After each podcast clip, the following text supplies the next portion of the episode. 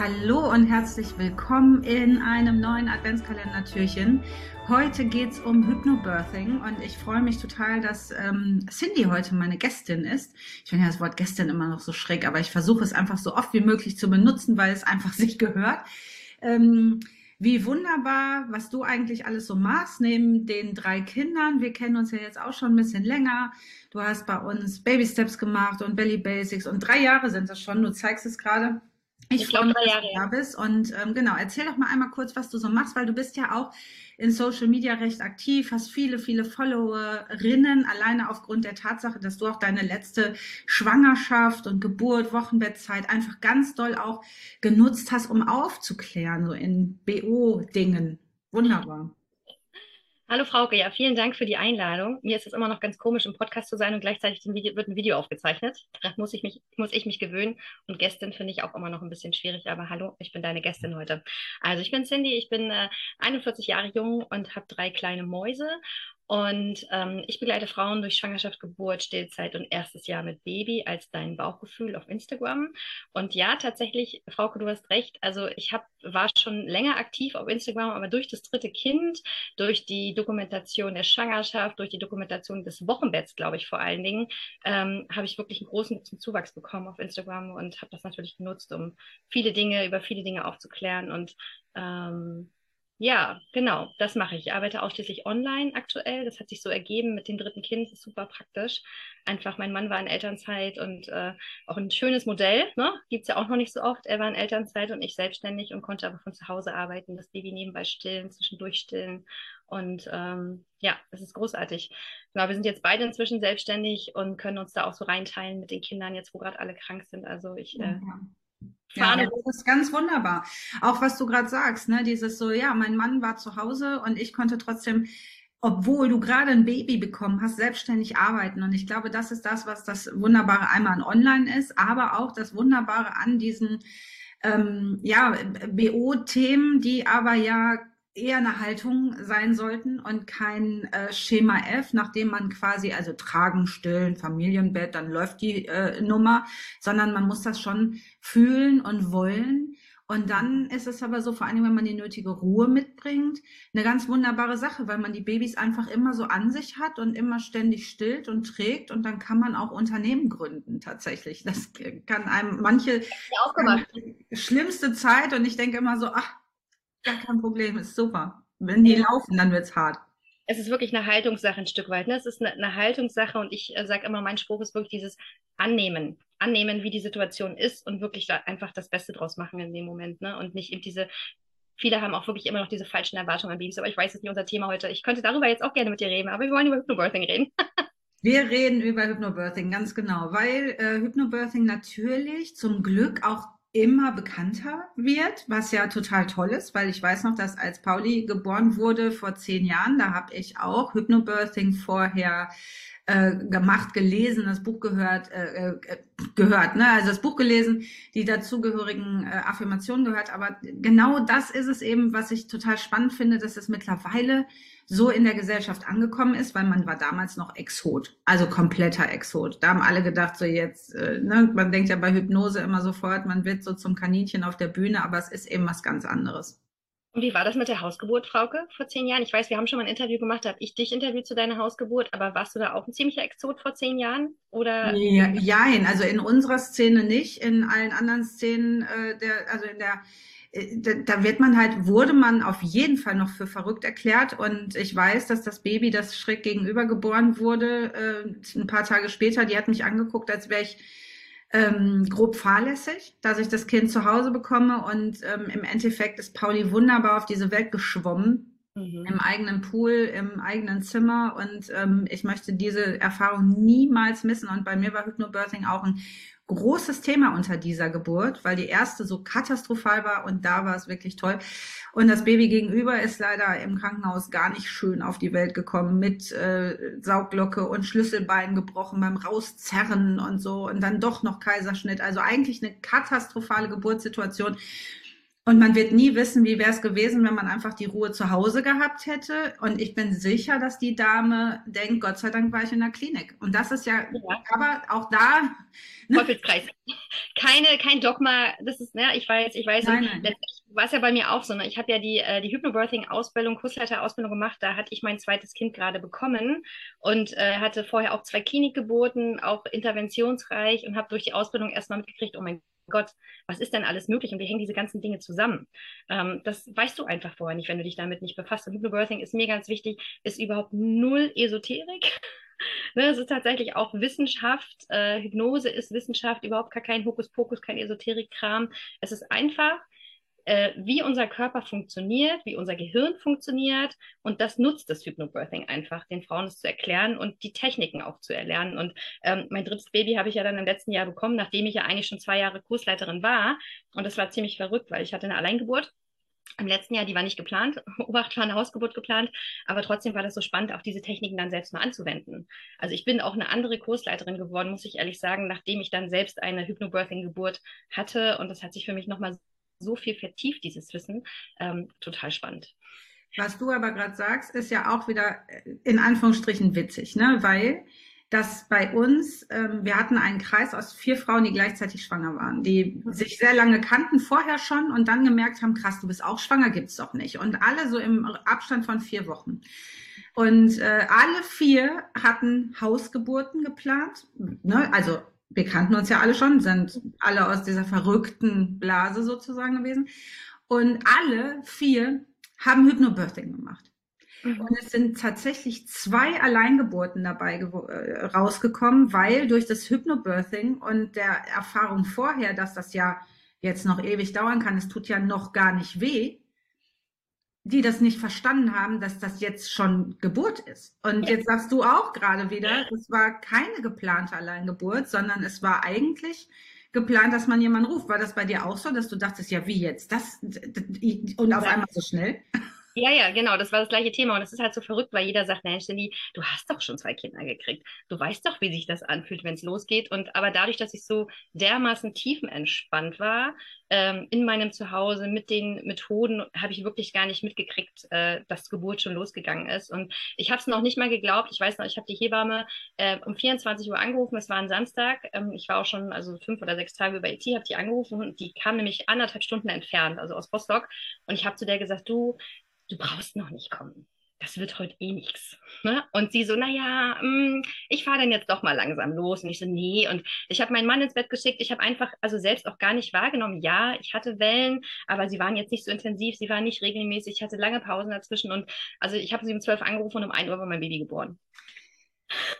Ja, verrückt, verrückt, verrückt. Ich meine, gut, es war das dritte Kind, da sagt man ja, ja auch, ähm, dass das womöglich dann auch noch mal einen Ticken schneller kommt. Aber auch da, das weiß ich, weil ich ja immer, liebe Grüße an der Stelle an Solveig, äh, so oft Belly Basics Ausbildung mit dieser fantastischen Hebamme habe und da kommen ja nur diese Geburtsthemen. Ähm, und dann wird auch ganz oft gefragt, erstes Kind, zweites Kind, drittes Kind, äh, wie lange kann so eine Geburt dauern? Und es ist so unterschiedlich. Es kann auch beim dritten Kind total lange dauern und nichts passiert und äh, ja das ist, aber du hast gerade noch was Spannendes gesagt, nämlich das Wort Wellen. Ja. Weil das ja auch so ein Thema vom Hypnobirthing ist. Ne? Das äh, ist, glaube ich, durch das Hypnobirthing auch sehr, äh, ja, der Begriff eigentlich ge ist das von, von Hypnobirthing geprägt oder ist das? Ich würde schon sagen, und wir müssen ja, also das ist, fällt mir natürlich schwer, Frauke, weil du kennst dich damit aus, ich kenne mich damit aus, aber wir müssen jetzt davon ausgehen, dass ja Leute den Podcast hören, die vielleicht noch nie was von Hypnobirthing gehört haben. Genau. Und deswegen erkläre ich vielleicht mal kurz das mit den Wellen. Ähm, das finde ich auch ganz schön und auch ziemlich logisch, wenn man darüber nachdenkt. Also im Hypnobirthing wird das Wort Welle statt Wehe benutzt.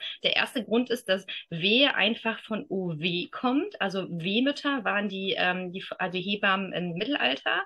Die hießen Wehmütter Mutter, weh, also das kommt von dem Wort Schmerz, sozusagen wird es abgeleitet. Und automatisch, wenn einer von uns weh sagt, haben wir im Kopf sofort im Unterbewusstsein, alles klar, das tut weh. Ne? Also sofort die Verbindung mit Schmerz. Und deswegen versuchen wir mit Hypnobirthing ein bisschen eine andere Sprache zu benutzen, Welle statt Wehe. Und bei der Welle ist es so, also erstmal, ich würde fast sagen, 98 Prozent der Menschen verbinden mit Welle, Strand, Sonne, Meer ein positives Gefühl und halt nicht das Schmerz und Aua. Das ist das Erste. Und das Zweite ist, dass man ja inzwischen auch weiß, eigentlich auch schon immer gewusst hat, dass eine Wehe, die baut sich langsam auf, die hat einen Höhepunkt und dann baut sie sich langsam wieder ab. Und wie eine Welle. Das ist der. Und da sind wir ja schon mittendrin, weil genau das ist es ja, was Hypnobirthing auch hat, nämlich dieses, stell dir diese Welle vor, wie sie sich dann so aufbaut und man hat sofort so, oh, man wird so getragen ja auch, also überhaupt so positive Affirmationen, nämlich nicht dagegen, nicht mhm. verkrampfen, sondern so, ah, da bist du ja und sowas so anzunehmen. Und genau das ist es, was du gerade gesagt hast. Für uns ist das alles klar, wir haben das schon ein paar Mal gemacht, aber ja. lass uns vorne anfangen. Genau, einmal da, der Begriff Welle ähm, ist viel, viel schöner, wie ich finde. Und trotzdem gibt es auch ähm, Verfechterinnen, sage ich jetzt mal, die sagen, ja, aber es ist eine Wehe und ich finde es nicht so schlimm, aber das soll eben jeder für sich entscheiden.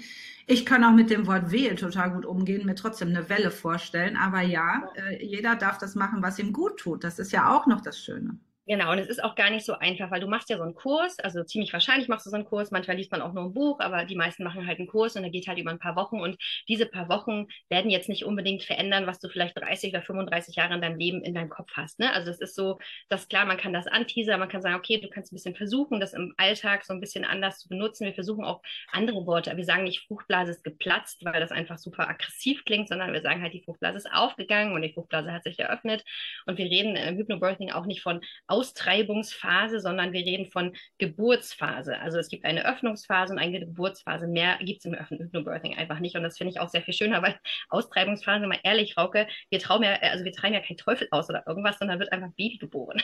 ja, das ist ja sowieso ganz schlimm. Ne? Also wenn wir über, über Worte sprechen, auch das Wort Scheide und so, das darf auch endlich mal aus dem ja, Sprachgebrauch. Ich meine, was ist eine Scheide? Das ist das, wo man sein Messer reinschmeißt. Ja, und Frauke, was ist eine Schamlippe? Also das muss ich jetzt mal sagen, ich habe letztens gerade wieder gelesen, Scham, das hat, das hat was mit Scham zu tun. Also das, das ist total verrückt. Ja, ja, ja, ja, genau. Es sind Vulvalippen, Leute. Vulvalippen und es genau. gibt eine Vagina und das ist tatsächlich was völlig anderes als eine Scheide und die Scham. Und äh, genau, also richtig gut, dass man auch solche Sachen mal einfach anspricht.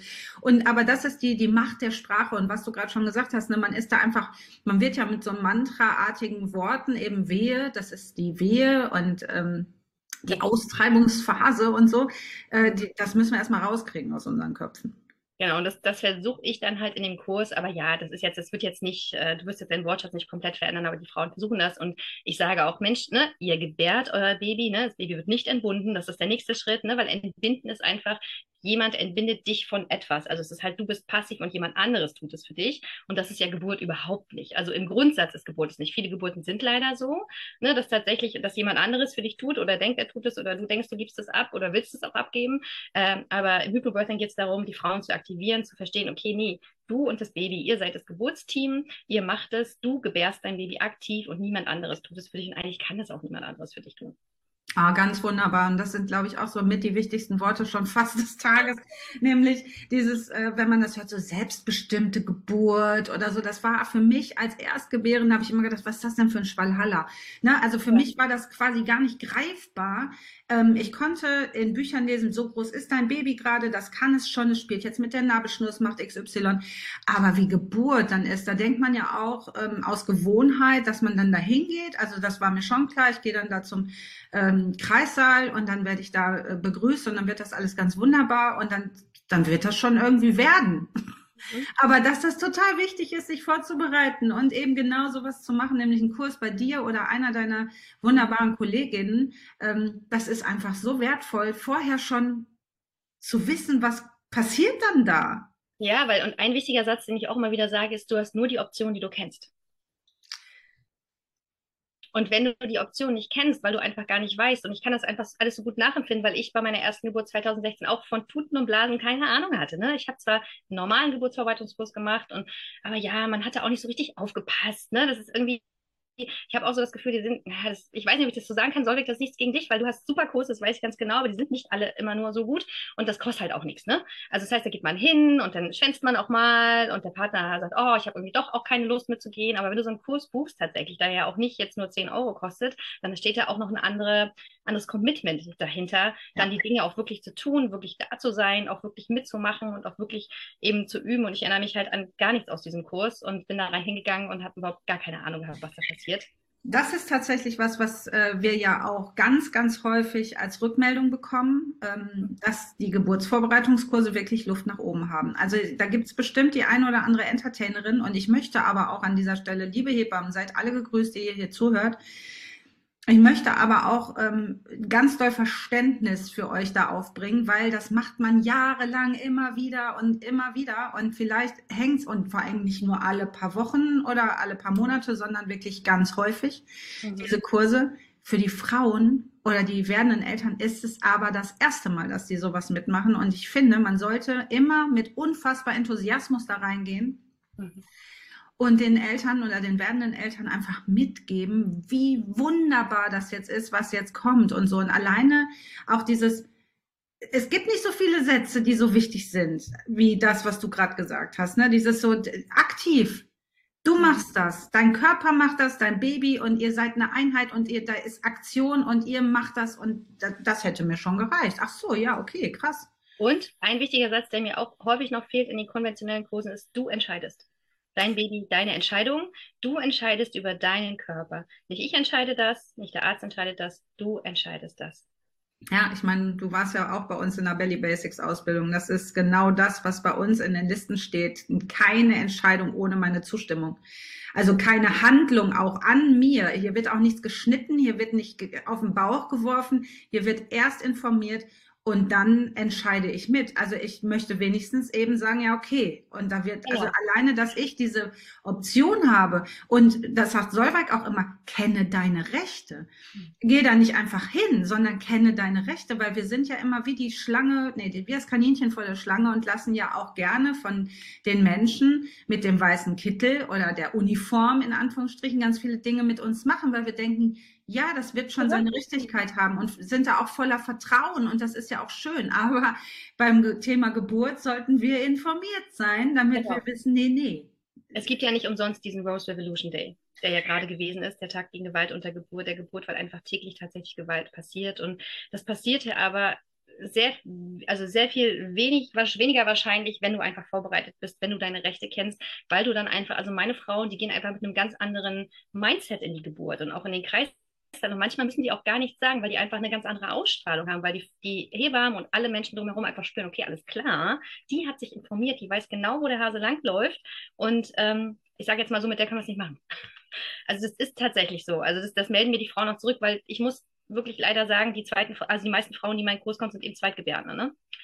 Das ist echt ein Problem. Ich erreiche die Erstgebärenden überhaupt nicht. Ähm, und die haben natürlich dann auch einen Vergleich zum ersten Mal und sagen, oh Gott, ja krass, ich bin einfach komplett anders in diesen Kreislauf gegangen als beim ersten Mal. Ne? Beim ersten Mal war ich naiv und gesagt, naja, die machen schon, die Männer sind auch häufig ein Problem. Deswegen sind die Männer auch bei mir mit im Kurs, weil die Männer m, oft noch mehr eine Haltung haben von, naja, ja, nee, äh, die werden schon wissen, ne? Die werden schon das Beste und die werden schon wissen und so, aber. Mh. Hm. Auch wieder vollstes Verständnis. Ich habe ähm, bei der Hausgeburt meines Neffens äh, dabei sein dürfen und ich war ja in der Partnerrolle sozusagen, also die passive Rolle, die dabei saß. Und das ist so krass mitzubekommen, wie da jemand, ein Mensch, den man so doll liebt, da jetzt gerade so eine Urgewalt vollzieht irgendwie. Das war ja eine wundervolle Geburt. War ja nicht, dass da irgendjemand einwirkt, aber hätte da jetzt jemand gestanden und gesagt, und wir müssen jetzt und dies und jenes. Und da wird ja auch ganz oft Panik irgendwie aufgebaut. Ich weiß nicht, wie man da als äh, Partner reagiert, wenn man nicht vorbereitet ist und nicht informiert ist. Und deswegen, Leute, äh, seid ihr schwanger, informiert euch. Ja. Informiert, Wissen so ist wichtig. so wichtig. Und bitte schiebt die Leute beiseite, weil das höre ich auch immer wieder, die sagen, was machst denn du da? Warum beschäftigst du dich denn so viel mit dem Thema? Steiger dich doch da nicht so rein. Lass es doch bitte auf dich zukommen. Ähm, ne, das, das wird schon alles werden. Das haben ja die anderen auch alle hingekriegt und das wird schon. Also das finde ich noch verrückter, wenn die Frauen dann sich entscheiden und sagen, okay, alles klar, ich habe verstanden, ich muss mich vorbereiten, dann ist, gibt es ein Umfeld, was den Frauen da reinredet und sagt, nee, lass das auch Thema still, Thema still Vorbereitung und so. Nee, ach komm, beschäftige dich nicht mit so viel. Und ich denke, oh Gott, das sind so Tipps, die kann man einfach sich auch mal sparen. Ja. Das ist doch verrückt. Ich meine, das ist so, als würdest du sagen, also ich vergleiche das einfach gerne auch mit einer Hochzeit. Mhm. Ne, ne? Das ist so, wir planen das minutiös bis ins kleinste Detail.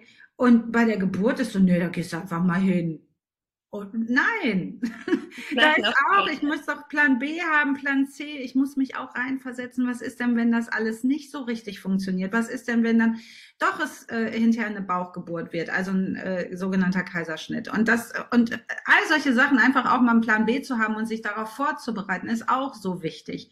Weil auch Hypnobirthing ist ja was, äh, da gibt's ja keine, keine wundervolle Geburtsgelinggarantie, sondern einfach nur, man wird vorbereitet auf das, was hilfreich sein kann dabei. Und erzähl ja. doch mal kurz so ein bisschen aus dem Hypnobirthing-Nähkästchen. Was ist denn bei euch sozusagen das, wo du sagst, so, ja, das naja, muss einfach jeder wissen ich weiß es nicht genau. Ich würde einfach nur mal kurz sagen, also weil viele ja immer noch denken, Hypnobirthing, auch wenn es ein bisschen mehr angekommen ist, ist halt irgendwie so ein Hokuspokus-Quatsch oder so. Und wir machen nur Hypnose, nicht stimmt nie. Also es ist einfach eine Mischung aus tatsächlich, also Fakten, knallharte Fakten vor Vorbereitung, vieles von dem, was wir gerade schon besprochen haben. Du erfährst deine Rechte, wir machen eine Geburtsplanung gemeinsam, wir sprechen, wir sprechen über Intervention, wir sprechen über alles, was während einer Geburt passieren kann. Also das ist so ein Punkt. Ein Punkt ist, dass du lernst, okay, was passiert eigentlich in deinem Körper? Weil wenn du das alles weißt, dann kriegst du erstmal ein Gefühl dafür und kannst auch deinem Körper vertrauen, weil das so krass ist, was der Körper eigentlich alles alleine macht, ohne dass irgendwer etwas dazu tut. Also eigentlich mal nicht mal selbst muss man was dazu tun. Ähm, und das passiert einfach alles automatisch. Und wenn du das verstehst, ähm, dann kannst du auch äh, Vertrauen in deinen Körper gewinnen. Und dieses Vertrauen in den eigenen Körper ist so sozusagen die Grundlage. Also für mich gehört Vertrauen auf der einen Seite zu und Wissen. Diese beiden Dinge kommen zusammen während der Geburt und dann kannst du dich halt auch fallen lassen und dich wirklich da reingeben in diese Urgewalt, wie du das gerade beschrieben hast, weil genau das ist es. Ne? Das ist eine unglaubliche Macht, die über dich kommt. Du kannst nichts dagegen tun und du sollst halt auch nichts dagegen tun. Meine erste Geburt war so, dass ich die ganze Zeit versucht habe, dagegen zu arbeiten und ich habe mich selbst sabotiert. Ich habe wirklich immer verkrampft dagegen, wann ist es endlich vorbei? Und es war einfach komplett falsch. Dadurch war es viel, viel länger und ist auch einfach nicht so schön gewesen, als wie jetzt beim dritten Mal, wo ich mich absolut reingegeben habe da. Und also es ist Wissen, es ist Vertrauen in den Körper, auch wieder durch Wissen und es ist das, dass du Entspannungstechniken lernst. Und das ist so ein bisschen auch die Kritik am Hypnobirthing im Gegensatz zu anderen Methodiken, dass es einfach sehr viele Methoden im Hypnobirthing gibt. Aber ich sage den Frauen immer, du hast einen Werkzeugkoffer und da packen wir einfach alles rein und du hast alles dabei. Und wenn du während der Geburt bist, dann ziehst du dir einfach raus, was du brauchst. Und manche Frauen brauchen nichts. Andere Frauen brauchen nur Affirmationen. Andere Frauen nehmen nur die Atemtechnik. Und äh, jeder nimmt sich das, was er braucht. Ja, spannend, weil ich äh, tatsächlich ja auch schon sehr, sehr, sehr viel informierter war, als mein zweites Kind kam. Ne? Genau wie bei dir. Also man ist so informiert. Ich habe ähm, wir waren ja schon, also einfach Eltern war ja schon quasi gegründet, als die Babys auf die Welt kamen. Und ich wusste schon so unfassbar viel. Und die Hausgeburt war sowas von, ich war so informiert über alle Prozesse und ich habe ja, wie gesagt, auch den Hypnobirthing-Kurs gemacht und es war so spannend, jede einzelne Welle, um mal bei dem Terminus zu bleiben, habe ich abgefeiert, weil ich dachte, so jetzt probiere ich mal, wie, wie geht's mir damit, ne? So wie du das wahrscheinlich auch probiert hast, weil du ja gesagt hast, so hey, ich hatte dieses Hypnobirthing-Wissen und dann ja. kommt da dieses Baby und ich kann das alles ausprobieren. Genau, so habe ich es gemacht, ja. Und es ist doch abgefahren, wie, wie wie spannend das auch ist, mal diesen Werkzeugkoffer, wie du es gerade genannt hast, einfach mal hier die, das rauszuholen, mal zu gucken, wie geht's mir damit. Ich habe zum Beispiel gemerkt, ich habe mir vorher eine Playlist gemacht und so, ne, und auch da Affirmation was und Musik und dann habe ich die angemacht und dachte, boah, das geht gar nicht und das musste sofort aus. Das hat mich irre gemacht. Ich wollte nichts hören, ich wollte komplett bei mir sein und das sind aber so Momente, die einem zeigen, ja, spannend, was man sich so vornimmt und was dann im Endeffekt raus wird. Und das ist ja das Schöne, dass auch das zum Beispiel eine super Info vorab ist, dass man einfach sagt, ja. es kann, guck, was dir gut tut und alleine aus Pech. Du kannst es einfach nicht wissen. Es gibt Frauen, die planen unbedingt, die wollen unbedingt eine Wassergeburt, weil diese ganzen schönen Geburtsvideos sind ja immer Wassergeburten, die man so sieht. Und dann äh, äh weiß ich aber von einigen, die machen nur den großen Zeh in diese Wanne, nur den großen Zeh und wissen, stopp, no go es geht auf keinen, keinen Fall. Ne? Und dann musst du einfach wissen, dass es okay ist, dass du es nicht machst, dass du nicht denkst, ja, oh Mann, jetzt hat die Hebamme da das Wasser extra reinlaufen lassen und die hat mir sogar Rosenblätter reingemacht und oh ja, jetzt, jetzt muss ich doch das machen, weil äh, irgendwie, ne, hat die das jetzt gemacht? Nein, du machst es nicht, du machst wirklich das, was du fühlst. Und wenn du das nicht mehr fühlst mit der Wanne, dann gehst du nicht in die Wanne. Ne? Also das ist total wichtig. Ja, aber das sind Infos, Leute. Die, die kriegt ihr nicht überall. Und das ist ja das Schöne, weil ich meine, ich, deswegen liebe ich diese Kurse. Sei es jetzt, dass man zu, zum Hypnobirthing geht oder zum Belly Basics Kurs, weil da haben sich. Menschen wirklich Gedanken gemacht und haben alle wichtigen Essenzen, also überall alle Rosinen irgendwie rausgepoolt sozusagen und, und geben das mit, damit ihr eine gute Geburt habt. Das ist dafür sozusagen gedacht. Also wieder kein Diss gegen, gegen Geburtsvorbereitungskurse. Macht die bloß mit, die sind total wertvoll, wenn ja. sie gut gemacht sind. Und erkundigt euch einfach, wo es, äh, wo es Entertainer gibt. Ich finde, es ähm, sollte immer so sein, dass da vorne jemand steht, wo man denkt, oh, ich möchte jetzt nicht zur Toilette, weil ich will keine Sekunde von dem verpassen, was die oder der mir da gerade sagt. Dann ist es gut. Richtig, so sollte das sein, ja. Das ist aber es ist leider nicht überall so. Aber genau. was du gerade auch angesprochen hast, diese Geburtsvideos, ne? Ja. Da müssen ja. wir unbedingt, wenn du mal ein, zwei hast, die du gut findest, lass uns die auch mal in die Shownotes packen. Ich ja. finde auch hundertprozentig eins, aber alleine bei YouTube Hypnobirthing äh, einzugeben, äh, da findet man ganz schöne Videos. Mhm. Und dann genau. das ist eins, auch ein Tipp für euch, wenn ihr sagt, okay, in der Hypnobirthing ne, ist nichts für mich, wie auch immer, zieht euch einfach ganz viele positive Geburtsvideos rein. Es ist so, so wichtig, weil auch da sind wir, je nachdem, wann wir unser erstes Kind bekommen, 25, 35 oder mit 40, wie auch immer, wir sind ja einfach so viele Jahre geprimed in unserem Kopf mit diesen negativen Geburtsgeschichten und das macht was. Und vor allen Dingen macht das was etwas mit dir während deiner eigenen Geburt. Und deswegen ist es so wichtig, sozusagen in Geburtsvorbereitung, eigentlich kannst du gar nicht früh genug damit anfangen, dass du aufhörst, dir negative Geburtsgeschichten reinzuziehen. Das heißt, wenn irgendwer kommt, der Nachbar, der Mensch an der Tankstelle, deine Freundin, deine Schwester, wie auch immer, jeder, der dir eine negative Geschichte erzählen will, da darfst du Stopp sagen und sagst, okay, alles klar, kannst mir gerne erzählen, wenn ich mein Kind bekommen habe, aber bis dahin möchte ich mich davon abschotten. Und das ist, das klingt so simpel, aber es ist super effektiv wenn du aufhörst, dir diese Geschichten reinzuziehen, weil du denkst dir auch wieder als Frau, na ja, ich will ja nicht, ach Mensch, und ich will sie ja nicht vom Kopf stoßen, jetzt will die mir das erzählen, ach, hier rein, da raus, mm -mm, das bleibt dazwischen hängen.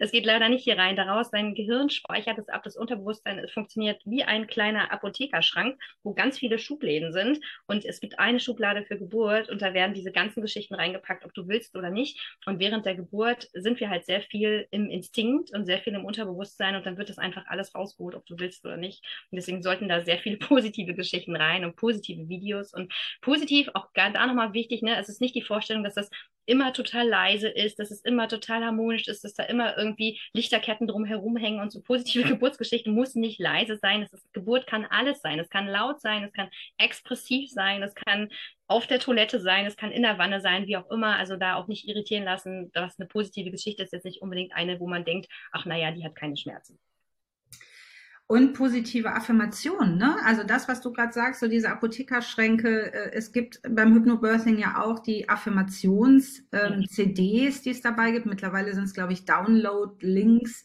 ähm, aber die sind echt nicht zu unterschätzen. Also einfach jeden Abend beim ins Bett gehen nochmal zuhören, wie wunderbar unser eigener Körper das machen wird. Mhm. Weil darum geht's, ne? nämlich positive Glaubenssätze in unseren kleinen Apothekerschrank zu füllen, sodass die ganzen schlechten, die man vielleicht über Jahre äh, gesammelt hat, weil man ja einfach auch damit groß wird. Ich weiß noch, dass meine Mutter mir eigentlich jedes Jahr zum Geburtstag spätestens erzählt, wie katastrophal meine Geburt war. Und dass ich immer irgendwie gedacht, aber trotzdem äh, habe ich gedacht, gedacht, nö, das wird super. Also ich habe mich so drauf gefreut auf diesen kleinen Menschen. Bestes, wundervollstes Blind Date deines Lebens, weil du wirst das Ding, was da kommt, auf jeden Fall ganz doll lieben.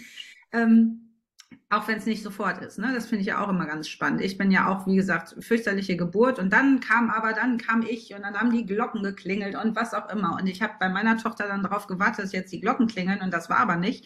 Ich musste mich tatsächlich nach dieser auch bescheuerten Geburt erstmal in mein Baby verlieben. Und das äh, war auch krass, sagt einem auch keiner, dass dann nicht immer sofort die Glöckchen klingeln. Das hat einen Tag gedauert und dann habe ich begriffen erstmal, kommt ja auch von begreifen, dass dieses kleine Wesen da jetzt meine Tochter ist. Und das war dann erstmal, brauchte einen Moment. Aber eben positive Affirmationen. Genau, und das Schöne daran ist, das habe ich auch kürzlich gelernt, ich habe auch Hypnoseausbildung jetzt noch gemacht und so, du musst es nicht mal glauben. Das heißt, es hat schon einen Effekt auf dich, auch wenn du es nur immer wieder dir anhörst. Der ein oder andere von euch, der jetzt zuhört, kennt vielleicht auch diese 21-Tage-Challenges, wo du irgendwelche Dinge 21 Tage tun musst. Und das ist nicht umsonst so, sondern man hat einfach herausgefunden, dass es wirklich die Wiederholung braucht, also mindestens 21 Wiederholungen oder 21 Tage, bis sich etwas in deinem Unterbewusstsein verändert. Und das ist das Schöne. Also selbst wenn du das anhörst und denkst, boah, ne, die haben auch eine Meise, ne, mein Körper kann das allein, haha, der kann das nicht, hörst dir einfach immer wieder weiter an, ähm, weil das wird in dein Unterbewusstsein sacken und das, dein Unterbewusstsein wird es irgendwann glauben und das ist total schön, finde ich. Ja, das ist witzig, dass man, dass man da unser Gehirn so austricksen kann. Ich habe letztens noch so ein ganz tolles Buch gelesen, äh, Hirnforscher lieben blinde Kuh. Nee, nicht Hirnforscher lieben blinde, doch, Ich weiß es nicht. Irgendwas auf jeden Fall lieben, blinde Kuh. Mhm. Und dass, äh, dass wir als, dass wir unser Gehirn austricksen können, indem wir uns einfach vorstellen, wir gehen diesen Weg, ist es für unser Gehirn so, als wären wir den gegangen. Das ist für unser Gehirn nichts anderes. Und das finde ich ganz spannend. Also auch gerade bei Menschen mit Flugängsten zum Beispiel, wenn man da ganz genau sich vorstellt, den, wie ich da hingehe, wie ich meinen Sitzplatz einnehme, wie ich mich anschnalle, wie ich meinen Koffer äh, verstaue, wie ich mein Getränk bestelle, all solche Sachen der Flug, wie der sein wird, der, der Start, die Landung und so weiter. Unser Gehirn denkt, ja, haben wir schon gemacht, ist alles tutti. Und dann geht das ganz anders, ist ganz spannend. Und genauso ja. läuft das ja hier auch. Genau. Also wir nutzen im Prinzip die Funktionsweise des Gehirns für ja. die Geburtsvorbereitung. Und ganz viele Dinge, das ist ja auch das Ding, sage ich ja, es ist so logisch, wenn ich dann, ich fange da manchmal auch an, irgendwelche Jingles zu singen aus der Werbung. Äh, und dann fange ich halt an, die zu singen und die Eltern singen die weiter und sage ich, guck mal, Mensch, hast du das irgendwann mal auswendig gelernt? Nee, es ist quasi durch die Wiederholung, du hast es immer wieder gesehen, die Werbung oder auch irgendwelche Songs aus dem Radio, wir können das einfach. Ob das der Langnese-Song ist von vor 20 Jahren, wir können den einfach. Oder der Bacardi-Song oder was auch immer, ne? ohne jetzt jetzt Schleichwerbung zu machen. Ähm, und das so funktioniert unser Gehirn über die Wiederholung. Und das nutzt du einfach für die Geburtsvorbereitung. Was mir auch nochmal wichtig ist, hier zu sagen, ich werde immer wieder gefragt, wann ist denn der perfekte Zeitpunkt für so einen Kurs? Und ähm, viele Frauen melden sich zu spät bei mir, weil eben auch einige Hebammen oder auch Krankenhäuser sagen, naja, so ab der 35. Woche, 36. Woche fangen wir mal an mit dem klassischen Kurs, der geht vier Wochen oder drei Wochen und dann wird es schon. Ich sage den Frauen wirklich, also ab der 18. Woche könnt ihr den Kurs bei mir machen. Je länger du Zeit hast, umso besser ist das, weil wenn du jetzt uns zugehört hast, dann weißt du, dass es ganz viel Sinn macht, sich wirklich mit den Dingen zu befassen, dass es die Wiederholung braucht, dass es die Übung braucht und das ist natürlich besser, wenn du noch ein paar Monate Zeit hast, als wenn du noch drei Wochen Zeit hast. Von daher mein großer Appell, befasst dich rechtzeitig mit dem Thema. Es kann auch funktionieren. Ich habe auch manche Frauen, die in der 32. Woche kommen äh, oder in der 33. Woche, kann auch funktionieren, weil wir Menschen sind ja so, okay, wenn wir wissen, wir haben nicht mehr viel Zeit, dann geben wir Gas. Ne, wenn du weißt, du hast noch lange Zeit, dann schiebst du es auch ein bisschen. Ähm, aber ich plädiere immer wirklich auf eine lange Vorbereitung. Ja, vor allen Dingen, weil es ja jetzt auch nicht irgendwie so ist, dass wir jetzt jeden Tag acht Stunden uns vorbereiten müssen, sondern es geht ja darum, abends diese Affirmationen einfach mal laufen zu lassen oder wenn wir uns in die Wanne legen, einfach das Ding mal anzumachen, dass wir vielleicht sogar noch die Zeit haben, das ein oder andere Buch zu lesen, was du bestimmt als Tipp im Gepäck hast oder den Film Die sichere Geburt an dieser Stelle ja. auch äh, nochmal ganz klar, ähm, klare Empfehlung. Das macht einfach Sinn, sich noch äh, die Zeit nehmen zu können, immer mal sich auch noch weiterhin zu informieren. Ich genau, Artentechniken habe ich noch vergessen. Also wir haben das Wissen, wir haben Vertrauen äh, und die Methodiken, da gehören einfach die Artentechniken dazu und die übst du halt fünf Minuten am Tag. Ne?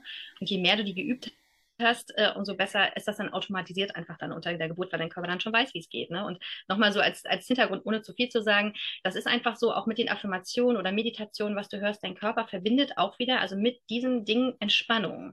Und wenn du zum Beispiel nicht wie Frauke, sondern wenn du jemand bist, der sagt, okay, geil, ich halte mir das an während der Geburt, dann geht dein Körper automatisch in diesen Entspannungsmodus, weil er das ja schon gelernt hat, die ganzen Wochen und Monate, dass mit dieser Musik, das kann halt, das muss auch nichts aus dem Hypnobirthing sein, das kann auch Tina Turner sein. Wenn du immer Tina Turner gehört hast mit einer, also entspannten Atmosphäre, dann weiß dein Körper, Tina Turner heißt Entspannung. Ähm, also es muss jetzt auch nicht, wer jetzt keinen Bock hat auf irgendwie Wellen rauschen oder eine Meditation oder so, kann auch das machen, ne? Oder auch das zum Beispiel ja auch hier Düfte, ne? Düfte, genau. Duft kannst du auch verbinden, ne? Duftanker kannst du setzen und immer, wenn du entspannt bist, einen Duft hören und dann während der Geburt auch, weil das ist auch wieder, wie unsere Fun also unser Gehirn funktioniert. Du musst, warte kurz, warte kurz, du musst ja. erst sagen, was ein Duftanker ist. Für uns okay. ist das total klar. Ja, okay, ein Duftanker ist im Prinzip, das würde ich jetzt erklären mit der Situation, jeder von uns kennt das, frisch gemähter Rasen zum Beispiel erinnert dich an deine Kindheit oder frisch gebackener Apfelkuchen denkst du immer an deine Großmutter, weil die den jeden Sonntag gebacken hat. Also jeder von uns hat in seinem Leben Düfte, die er mit etwas verbindet. Für manche ist das der Weichspüler, der riecht nach zu Hause, wie auch immer. Und auch das kannst du wieder für deine Geburtsverwaltung nutzen, dass du irgendeinen Duft findest, der einfach gute Gefühle bei dir macht ähm, und dass du den auch immer in diesen entspannten Phasen einfach um dich hast, dass du den eine Duftlampe anmachst oder vielleicht den am Körper hast. Manchmal ist es auch das Parfüm des Ehemanns ähm, oder das eigene Parfüm, was man seit 20 Jahren hat, wo man gute Sachen mit verbindet. Und das kannst du auch während der Geburt nutzen, dass du dann einfach an diesen Dingen riechst, um Entspannung und gute Gefühle in deinen Körper zu bekommen. Gerade wenn man vielleicht nicht zu Hause sein Baby bekommt, ist das eine super Sache. Ich habe äh, liebe Grüße an Nicole. Ähm, Nicole Diekmann, die hat ähm, sich diesen Ölthemen so verschrieben. Öle des Glücks ist ihre Webseite, könnt ihr gerne mal gucken. Da gibt es eben so Duftöle, die aber auch bestimmte Situationen schon immer ganz gut mitbringen. Da muss man natürlich mal testen, was gefällt mir. Und wenn man die dann eben in guten Situationen zu Hause, wo man sich wohlfühlt, wenn alles schön ist, wenn man da eben diesen Duftanker, und da kommt der Begriff so ein bisschen her, dieses ich setze mir jetzt einen Punkt, jetzt geht's mir gut, das fühlt sich super an. Wenn man dann das Öl quasi, damit kann man sich ja auch ein bisschen austricksen, dann hinterher mit in, äh, in den Kreislauf nimmt, und da wissen wir ja nun mal, das ist ja jetzt, da sind ganz andere Gerüche am Werk. Ähm, und mhm. natürlich ist es auch so, es ist eine Klinikatmosphäre, brauchen wir uns keinen vormachen, das ist auch nicht hübsch oder schön oder heimelig, egal äh, ob sie den Uterus rot anstreichen oder nicht, das ist nochmal was anderes als das eigene Zuhause. Und wenn man dann aber so ein Öl äh, rausholt, dann ist das direkt, kann das entspannen. Also auch hier wieder ganz wichtig, keine Absolutismen. Es muss nicht alles funktionieren, aber es kann. Und alleine das ist so wichtig. Ja, und vielleicht noch ein Tipp aus dem Nähkästchen. Äh, zieh bitte nicht die Krankenhausklamotten an. Lass deine eigenen Klamotten an im Kreis. Auch das macht einfach was mit dir, ob du eben dieses Ding anziehst, was hinten offen ist, ne? ähm, oder ob du wirklich deine eigenen Klamotten, in denen du dich wohlfühlst, in denen du dich sicher und geborgen fühlst, anlässt, weil die Erfahrung zeigt einfach, dass die Frauen, die so diese Kittel anhaben, einfach manchmal die Geburtsposition nicht einnehmen, die sie vielleicht einnehmen wollen, einfach weil sie denken, oh, da guckt hinten was raus oder so zum Beispiel. Kenne deine Rechte. Also wer, also mir hat man dieses Hemdchen da hingelegt und ich dachte, ja, okay, klar, dann muss ich das jetzt wohl anziehen. Ich habe nicht, mir wurde nicht mal die Option gelassen. Also man hat mir nicht gesagt, wenn sie Lust haben oder wenn du Lust hast, kannst du das anziehen. Ansonsten kannst du aber auch in deinen Klamotten bleiben. Hätte ich gesagt, bleibe ich gerne in meinen Klamotten. Oder aber vielleicht hätte ich gesagt, oh, finde ich aber spannend, ist ja mal was Neues, probiere ich mal aus, habe ich noch nie gehabt und wenn das hinterher super ist, dann mache ich es. Aber es wäre meine Entscheidung gewesen.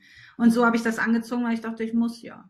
Mhm. Genau, das ist es. Wir müssen nichts. Ja, spannend. Absolut spannend, ja. Auch dieses, ich möchte alleine auf Toilette gehen, ist ja eins, eins auf unseren Zetteln, was man ankreuzen kann, einfach um mal zum Nachdenken anzuregen. So dieses, wie muss ich das ankreuzen? Warum muss ich das ankreuzen? Das ist doch selbstverständlich. Nee, es ist eben nicht selbstverständlich. Da, wird ganz schnell mal so ein Katheter äh, gesetzt oder man, man, es wird über einen entschieden und das ist was, das kenne deine Rechte. Das ist total wichtig kenne deine Rechte, kenne deine Optionen und ähm, sei da ruhig auch selbstsicher, ne? weil auch da, wir wachsen ja auch, so wie du vorhin gesagt hast, wir wachsen damit auf. Ne? Der Arzt ist immer der, der besser Bescheid weiß über einen selber, Uniform, wie auch immer. Wir haben da so eine gewisse Hörigkeit, äh, die, die uns einfach anerzogen wird ab Kindesbeinen, anerzogen genau und das darfst du ablegen im Kreissaal. Ne? Die Hierarchie im Kreissaal sollte sein, erst die Frau, dann die Hebamme und dann der Arzt und leider ist es in Deutschland oft umgekehrt. Ich finde es ganz spannend, ähm, dass alleine, wie man angesprochen wird, schon was mit einem macht. Dass ähm, wenn wir wie immer schön aufs Bett gelegt werden, womöglich, und dann von oben die Ansprache erfolgt, ist das was ganz anderes, als wenn ähm, das Personal sich auf Augenhöhe oder besser noch sogar ein Stück weit drunter befindet. Also ich weiß, dass das zum Beispiel in, einem, ähm, in einer Klinik in Köln, wo eine Freundin von mir ihr Baby bekommen hat, dass das da ganz klar war, da wurde in die Hocke gegangen. Wenn man, wenn die Frau am Boden war, ging man noch ein Stück tiefer und hat diese, die, die, die Gebärende sozusagen ähm, ganz respektvoll von, von unten sozusagen angesprochen. Und sie hat mir hinterher berichtet, dass das so viel mit ihr gemacht hat. Diese Wertschätzung einfach nicht von oben äh, besprochen zu werden, sondern wirklich so dieses sehr, sehr ähm, aufmerksame, wertschätzende, da hat ganz viel ausgemacht unter der Geburt auch. Das berührt mich total, aber das erzähle ich halt auch immer im Kurs, ne? Also das ist ganz, ganz, dass es eben einfach schon so ein Machtgefälle ist, wenn jemand über dir steht und auf dich runterspricht und sowieso ist es auch eure, euer Recht, ihr müsst euch nicht hinlegen. Das ist, du musst dich nicht hinlegen, du kannst dich in die Geburtsposition bewegen, die du einfach möchtest, die du die, die sich für dich richtig anfühlt. Und das habe ich auch wirklich, das hat mich, das fasziniert mich heute noch. Das ist 18 Monate her bei meiner Geburt. Es war ja niemand dabei, mein Partner, es war niemand da. Und ich habe, mein Körper hat intuitiv gesagt, wie ich mich zu bewegen habe. Und das war einfach so ein krasses Gefühl. Und ich bin zu 100 Prozent überzeugt davon, dass jede Frau dieses Gefühl hat, dass sie genau weiß, dass der Körper ihr genau zeigt, weil ich habe das so, ich bin ein Vierfüßler und dann dachte ich, nee, nee, nee, nee, nee, das ist es nicht. Ne? Und habe dann nochmal anders probiert, weil ich, ich habe richtig reingefühlt, weil niemand da wäre, der mir reingequatscht hat. Ne? Die Situation hast du natürlich nicht im Krankenhaus, da sind einfach Leute um dich rum, aber zu wissen, okay, ich darf oder ich, ich sollte die Position einnehmen, weil das macht ja Sinn. Der Körper sagt mir das ja nicht ohne Grund, dass das jetzt so oder so die richtige Position ist und das solltest, den solltest du einfach nachgehen. Und da ist eben auch wichtig, den Partner an der Seite zu haben oder die Geburtsbegleiter und Geburtsbegleiterin, wie auch immer, dass die das einfach wissen, dass die da auch hinter dir stehen und auch mit da sozusagen sich für dich einsetzen, dass du einfach die Position einnimmst, weil es gibt nur ganz, ganz wenige medizinische Gründe, ähm, die dafür sprechen, halt die oder die Position einzunehmen. Also wo man das dann auch wirklich gut begründen muss, ne? Also wo die dann sagen, so, okay, aus dem und dem Grund. Oft ist es einfach dieses Thema Bequemlich Bequemlichkeit. Das ist natürlich bequemer, wenn die Frau auf dem Kreisbett liegt und ähm, kommt, man kommt da besser ran, man muss sich nicht auf den Boden bewegen und so. Und ich habe ja kürzlich gerade ein Reel dazu gemacht, woher das eigentlich kommt, dieser Rückenlage. Ne? Ja, das ist krass.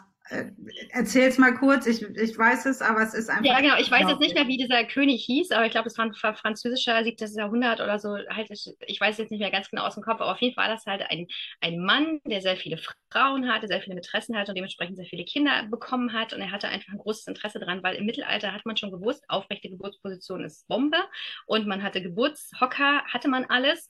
Und der Typ hat dann eben gemeint, okay, nee, das sieht er nicht so gut äh, wenn die Frau halt aufrecht gebärt und hat gesagt, nee, ich überlege mir mal, ich lege die jetzt auf ein Bett äh, und stelle meinen Thron davor, dass ich so richtig schöne Beine breit, dass ich so richtig vollen Einblick habe. Das kann man echt auch ein bisschen scary finden.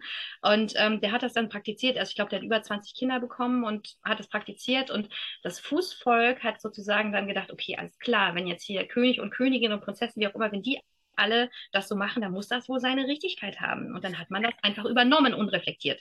Ja, und die Ärzte, die natürlich dann auch immer dabei waren, ne, die haben natürlich auch gemerkt, oh super, so können wir viel besser sehen und haben es dann auch übernommen, obwohl auch da das Wissen schon da war, dass einfach jede Person, die im Geburtsraum ist, eigentlich eine zu viel ist. Auch das war schon bewusst und das ist einfach, ist, da kann man sich wirklich ewig mit befassen. Auch an dieser Stelle nochmal der Filmtipp, die sichere, äh, sichere Geburt von Carola Haug, Anemone-Film äh, streamt euch den, das ist super, super aufschlussreich. Wo kommt eigentlich der ganze Scheiß her? Das ist ja auch immer spannend zu wissen. Aha, daher kommt's. Ja, total. Kein medizinischer Grund. Es gibt keine medizinischen Grund und es ist einfach von der Physiologie des Körpers, also die denkbar ungünstigste Position. Aber für die, fürs äh, Klinikpersonal, je nachdem, wie viel da auch gerade los ist, wir wissen alle, was da für Zustände herrschen in vielen, vielen Kliniken.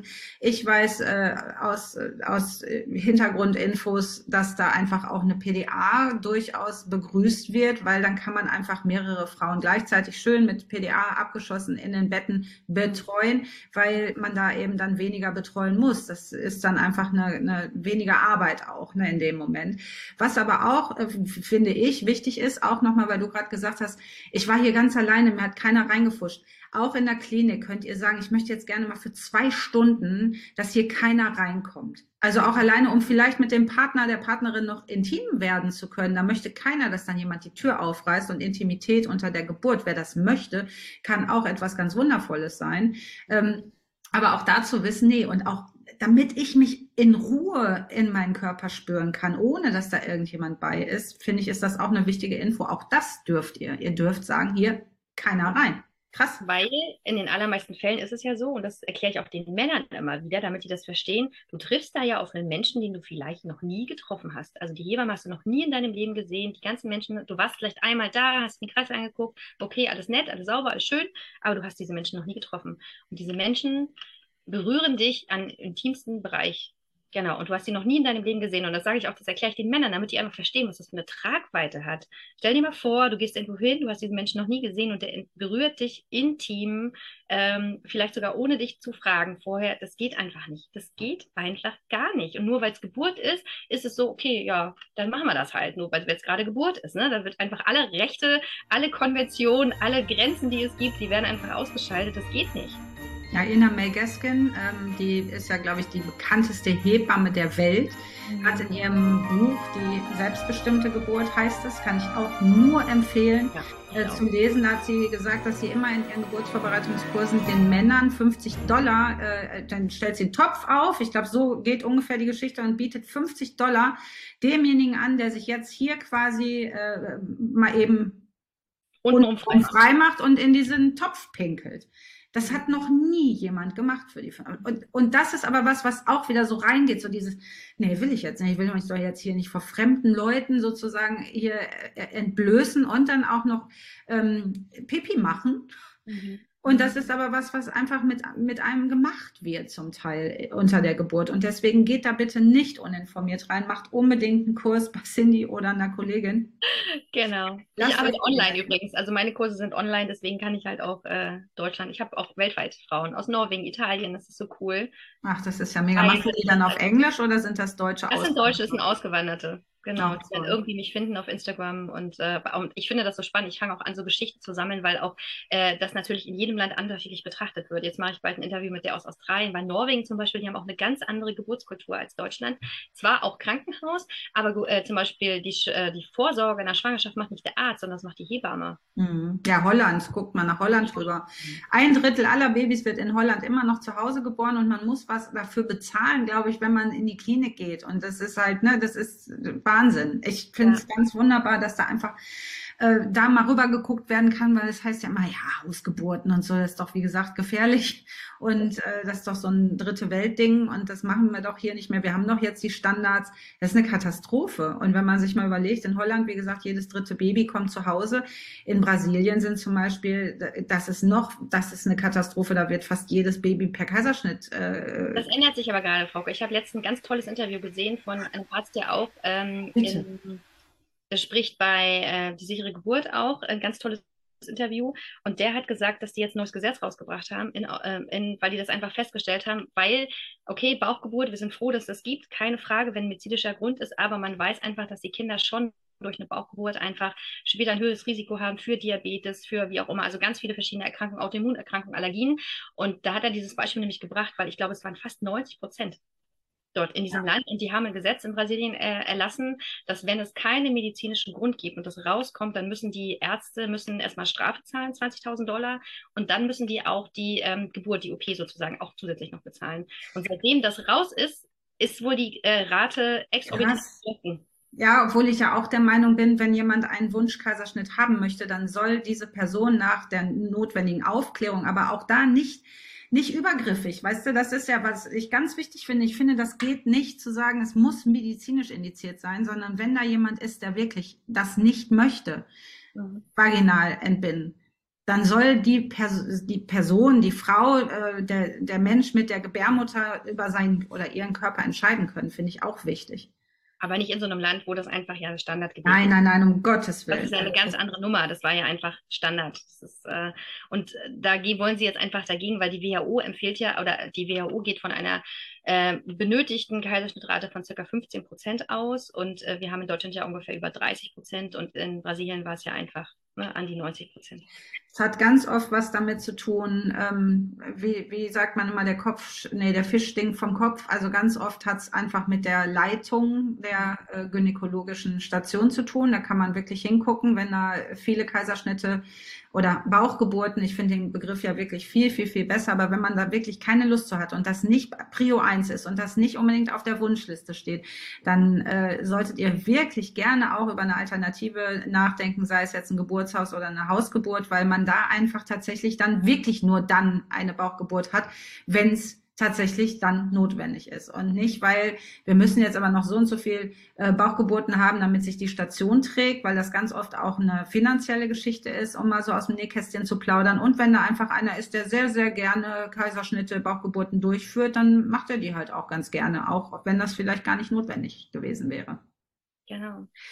Eine Geburt wird nach ein paar Stunden unwirtschaftlich für eine Klinik. Das sind Infos. Fünf, glaube ich. Nach fünf Stunden ist es. Nach fünf Stunden. Ich habe mal neun gehört. Fünf finde ich ja noch katastrophaler, weil ich meine, wie viele Geburten dauern länger als fünf Stunden? Ich fand neun schon heftig, weil auch das ist sehr, durchaus die Regel. Aber Cindy, danke, danke für diese ganzen kleinen Nähkästchen-Informationen, dass man auch schon mal so ein bisschen das Gefühl hat, wie könnte denn so ein Hypnobirthing-Kurs sein? Was erfährt man da eigentlich? Äh, geht es da um Hypnose? Werde ich da hypnotisiert? Nein, darum geht es gar nicht. Ähm, kleiner Teil. Also im kleinen Teil geht es darum, ne? Ja, ich weiß das ja. Und das ist aber auch, äh, diese Hypnose ist zum Beispiel auch dieses, dass wir so in Entspannung sind. Ähm, ich fand das Beispiel, glaube ich, ich, ich glaube, das ist auch aus dem Hypnobirthing-Buch, dass wir manchmal fahren wir so entspannt über die Autobahn, wenn jetzt kein Stress ist und einem nicht irgendwie einer von hinten aufblinkt und blendet und was auch immer. Und dann wissen wir gar nicht, wie sind wir denn die letzten 50 Kilometer jetzt bis hierhin gekommen? Das hat man fast gar nicht wahrgenommen. Und genau darum geht es, so, ein, so einen Zustand äh, zu erreichen, wo man sich einfach so dahin gibt, ähm, dass, dass man nicht unter Anspannung ist und nicht unter Stress und das ähm nicht die Showhypnose, nicht du wirst nicht anfangen zu quaken wie so ein, äh, so ein Typ auf der Bühne irgendwie, also das ist es überhaupt gar nicht, ne? Du bist Hypnose sowieso, du bist jederzeit immer, hast jederzeit kannst die Augen öffnen, wenn du keine Lust mehr hast, wie auch immer, also das ist ganz selbstbestimmt auch, ne? Ich kann nichts tun mit dir, du tust es selbst. Das ist ganz wunderbar. Oh, ich möchte sofort wieder ein Baby bekommen. Das ist wirklich, das war so eine wundervolle Geburt, die ich mit der Pauli hatte, dass ich denke, oh, ich hätte, würde das jede Woche ein paar Mal, kein Problem. Ich finde Gebären so wunderbar. Das ist so, habe ich ja vorhin schon gesagt, so eine Urgewalt und oh, das ist einfach großartig. Und dann ist plötzlich ein also neuer Mensch da ja. in diesem Zimmer das Kind bekommen nee, vor 18 Monaten und ich würde es auch jede Woche gerne wieder tun, weil es so einfach, also es war halt so das, was ich so mitnehme, ist dieses Ermächtigung. Ja. Ne, dieses, dieses Selbstbestimmung, Ermächtigung und dieses krasse Gefühl, boah, ey, was mein Körper einfach so kann, ohne dass irgendwer was macht. Ne? Also das einfach dieses Zulassen und dann passiert das und ähm, ja, das ist ein großartiges Gefühl, was ich jeder, jeder Frau wünsche. Wunderbar. Cindy, ich danke dir und ich wünsche dir wundervolle Weihnachten und ja, ganz viele äh, Hypnobirthing-Babys, die du begleitest und dann einfach mal so in, ins Leben schwimmen dürfen. Bis bald, Cindy. Bis bald, mach's gut. Ciao.